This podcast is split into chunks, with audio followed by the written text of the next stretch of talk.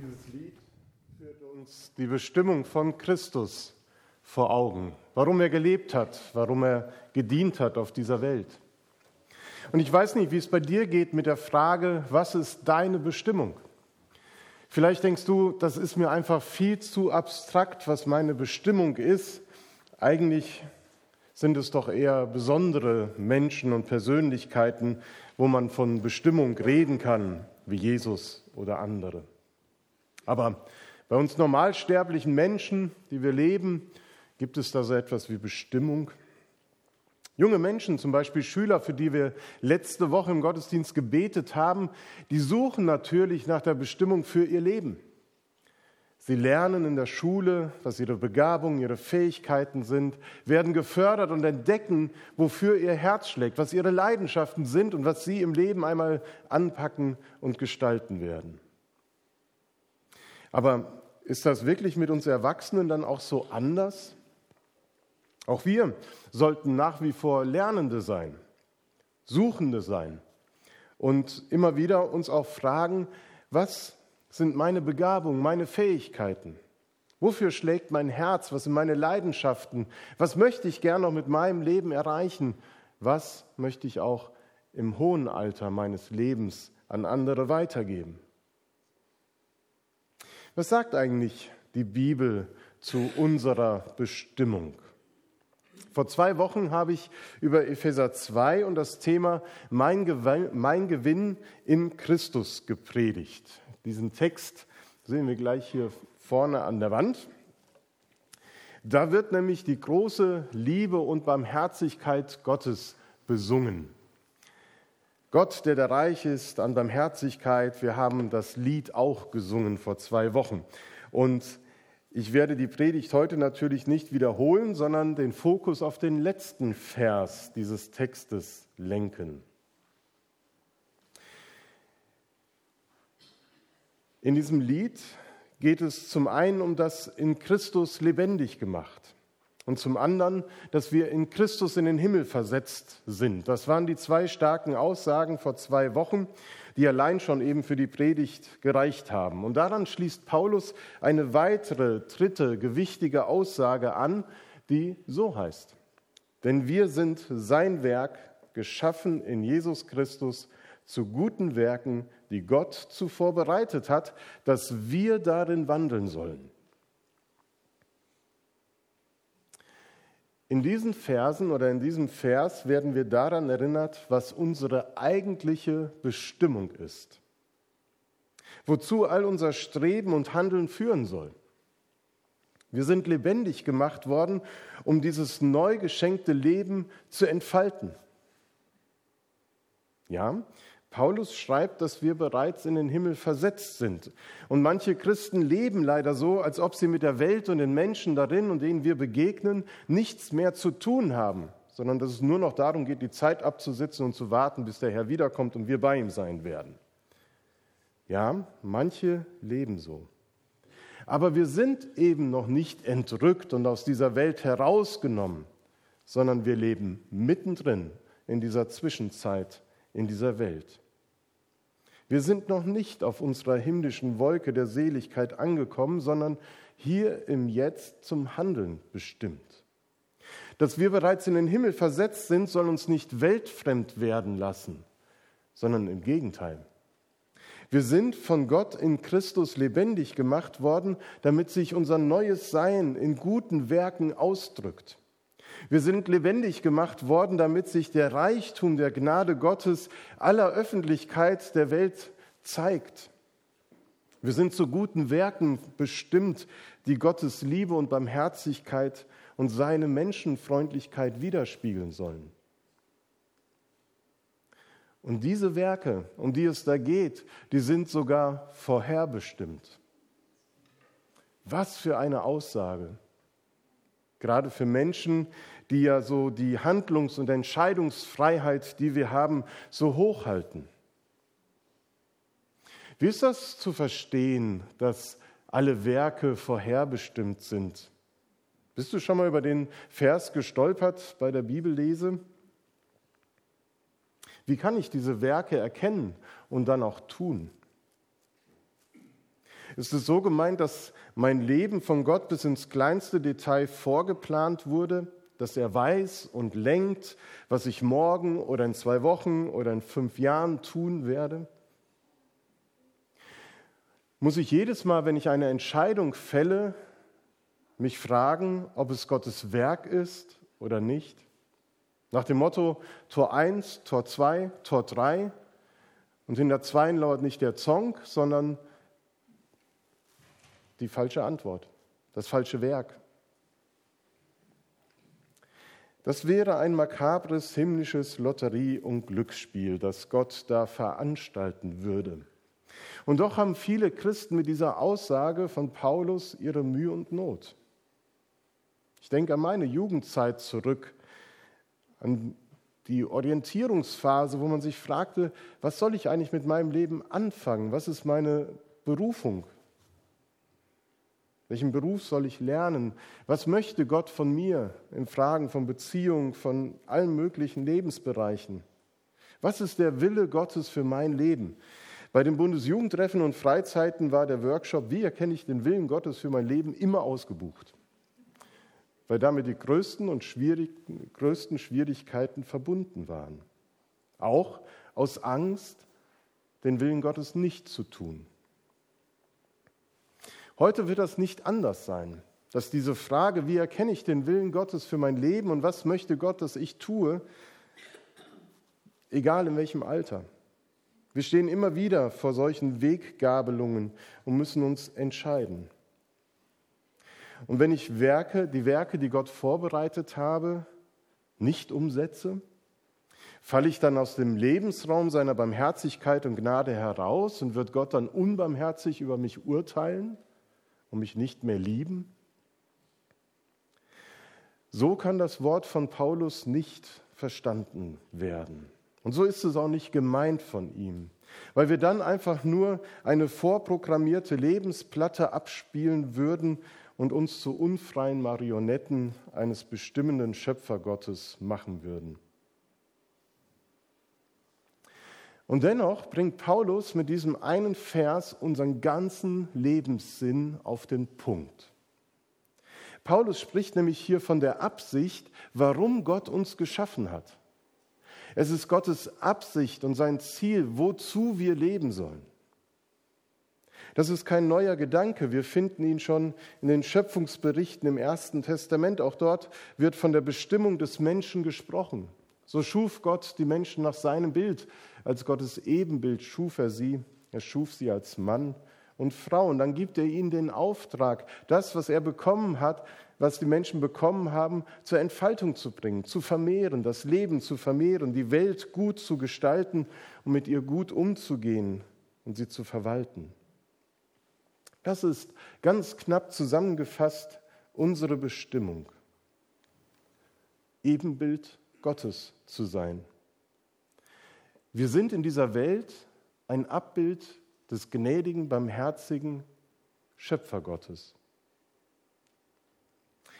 Denn wir sind sein Werk, geschaffen in Christus Jesus. Und wenn wir entdecken, worin wir Gott entsprechen und ihm ähnlich sind, dann erkennen wir auch die Werke, die vorbereitet sind. Wenn ich verstehe, dass ich von Gott geschaffen bin, zu seinem Ebenbild, dann erkenne ich die Werke, die Gott vorbereitet hat und kann darin wandeln. Vor langer Zeit heißt es im Psalm 102, hast du alles geschaffen. Himmel und Erde sind das Werk deiner Hände. Auch im Bibelgespräch hatten wir über die Gottähnlichkeit neulich gesprochen und worin sie sich zeigt. Wir sind Gott ähnlich, weil auch wir, wie hier beschrieben wird, Hände haben. Nur ein Beispiel. Was können wir mit den Händen, die wir haben, alles tun? Darin sind wir Gott ähnlich, weil auch die Bibel an vielen Stellen davon redet, dass Gottes Hand über uns ist, dass Gottes Hand uns leitet. Durch Jesus, der Hände aufgelegt hatte, wurden Menschen heil und gesund. Sie wurden gesegnet, gestärkt. Gott schützt, stärkt, leitet mit seiner Hand. Und durch seine Hand geschehen Wunder. Und darin sind wir ihm ähnlich. Wir können handeln, wir können etwas bewegen. Wir können eingreifen, wir können stärken, wir können schützen, segnen, ermutigen, gestalten, formen, Musik machen, schreiben, ermutigen. So viel Funktion hat kein Thermomix. Und so viel können wir allein mit der Hand machen. Wie unglaublich ist das, zu entdecken, was allein mit unseren Händen möglich ist zu tun, welch wunderbare Werke wir tun können. Eine zweite Ähnlichkeit, wir haben ein Herz. Wir können mitfühlen, wir können Erbarmen zeigen, wir können Interesse am anderen Menschen haben und uns Gedanken über ihn und seine Situation machen. Es gibt so viele schöne Texte in der Bibel, wo uns auch Gottes Herz gezeigt wird. Das Gleichnis vom liebenden Vater im Neuen Testament. Und Paulus spricht an so vielen Stellen davon, dass er einen Blick in das Herz Gottes werfen konnte und entdeckt hat, wie reich er durch Christus geworden ist. Wir haben Hand und Herz. Wir sind Gott ähnlich. Und ein drittes, was wir auch im Bibelgespräch hatten, ist Gottes unglaubliche Kreativität. Wie wunderbar er alles gemacht hat. Aus der ganzen Fülle der Millionen von Bildern habe ich ein paar rausgesucht. Die Erde ist so wunderschön, es gibt so unglaublich schöne Orte. Wie kann man sich eigentlich ausdenken, dass Enten quaken sollen, so komische Laute machen sollen? Dass es im Meer eine solche bunte Vielfalt gibt und Fische so lustig aussehen, dass wir sie Clownfische nennen. Oder wie putzig ist dieser Kleine? Welch Freude! Und mein persönlicher Favorit ist ja immer Pferde, die schwarz-weiß gestreift sind. Wie kreativ, wie wunderbar hat Gott die Welt gemacht. Jürgen hat erzählt, wie er entdeckt hat, wo denn seine Kreativität liegt. Auch im Moderieren, im Musizieren. Auch du hast die Möglichkeit, kreativ zu werden, mit Händen, mit Worten, mit was auch immer.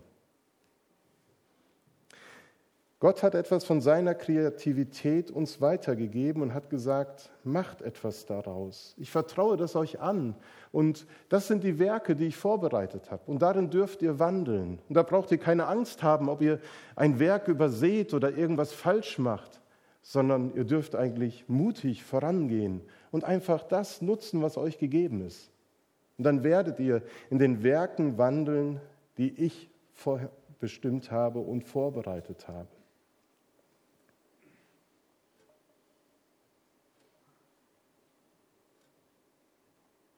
Lebe deine Bestimmung.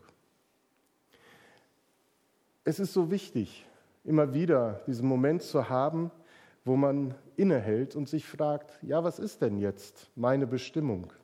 Was können die Werke sein, die ich jetzt tun soll? Je nach Alter wird die Bestimmung immer unterschiedlich sein. Junge Menschen suchen viel mehr danach, was ihre Bestimmung, ihr Platz in dieser Welt, ihre Rolle in der Gesellschaft, in der Gemeinde sind. Ältere Menschen haben vieles davon schon gefunden und wissen, was sie haben, wer sie sind, welche Rolle sie haben. Für sie gilt es dann, das weiterzugeben, was sie entdeckt haben in ihrem langen Leben. Auch eine dankbare Rückschau auf das Leben zu entwickeln. Je nach Lebensphase, Beruf und Alter kann die Bestimmung sich ändern, anders werden. Deswegen sind wir eingeladen, immer wieder mal innezuhalten und zu fragen, Gott, was ist eigentlich die Bestimmung? Wir haben Menschen unter uns, die jetzt gerade in eine ganz neue Lebensphase eintreten. Früher hat man gesagt, sie gehören jetzt zu den Senioren. Ob sie auch in den Seniorenkreis kommen werden, ich weiß es nicht. Weil die Senioren gibt es genauso wenig wie die Jugend. Es ist eine bunte Gruppe unterschiedlicher Menschen, unterschiedlichen Alters, mit unterschiedlichen Vorstellungen. Auch diese Generation der Älteren umfasst mehrere Generationen. Und eine Generation ist die, die in den Ruhestand geht. Und die möchte ich gerade nach vorne bitten, von denen, die heute da sind. Ist einmal Werner und Werner und Cornelia und Erwin Leser. Kommt ihr mal zu mir nach vorne? Wen ich jetzt nicht auf dem Schirm hatte, kann auch gern mit nach vorne kommen.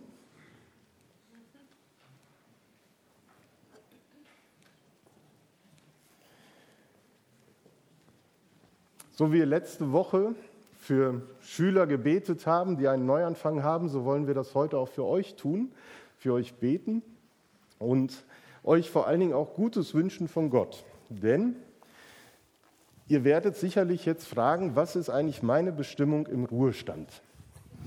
Ihr habt ja jetzt unglaublich viel Zeit. Ja, das Problem ist, dass man die Zeit so schnell aufteilt, dass man dann keine mehr hat. Aber ich wünsche euch von Herzen, dass ihr eure Bestimmung findet für diesen Abschnitt, diesen Lebensabschnitt. Kannst du mal das andere Bild ähm, einblenden mit den Kindern? Ähm, nach der Präsentation. Das ist zum Beispiel eine neue Bestimmung von Werner Vollmer.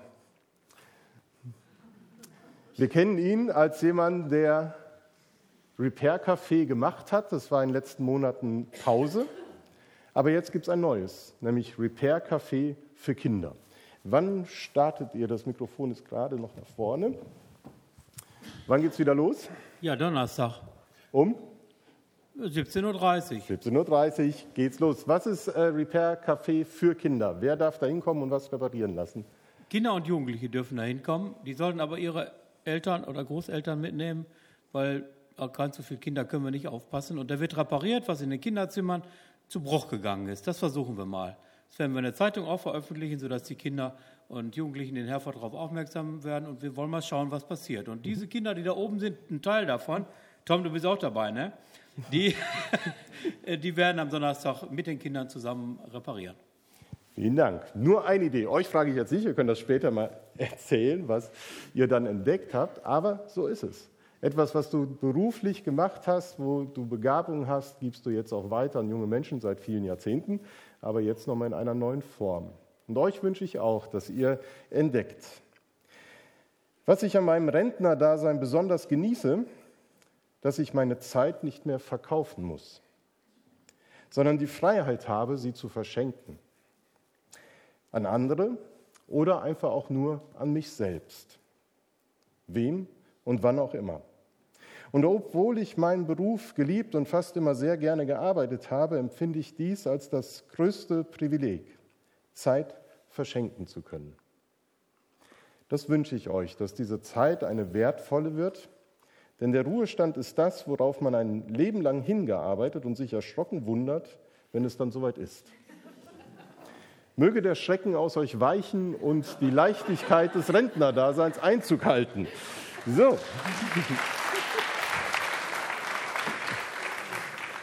Weitere gute Gedanken für den Ruhestand für euch und Danke. lasst uns beten und dazu aufstehen. Lieber Jesus Christus, ich danke dir, dass du Bestimmungen für unser Leben hast. Vielleicht eine große, die wir unser Leben lang auch erfüllen und dir folgen, aber immer wieder auch Neues in unser Leben hineinlegst. Und ich bitte dich, dass du Werner und Werner, Cornelia und Erwin segnest in ihrem Ruhestand. Dass du ihnen das Herz weit machst für die Ideen, die du für sie hast. Dass du ihnen Kraft und Gesundheit gibst und du sie an die Hand nimmst und führst und leitest. So segne euch Gott, der kreative Schöpfer, der euch stärkt und ermutigt und an eurer Seite bleibt, auch in diesem Lebensabschnitt. Amen.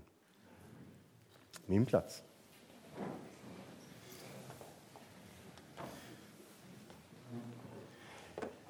Bevor wir das Abendmahl miteinander singen, sing, äh, bevor wir, bin ein bisschen katholisch geprägt seit der ökumenischen Trauung gestern, nein.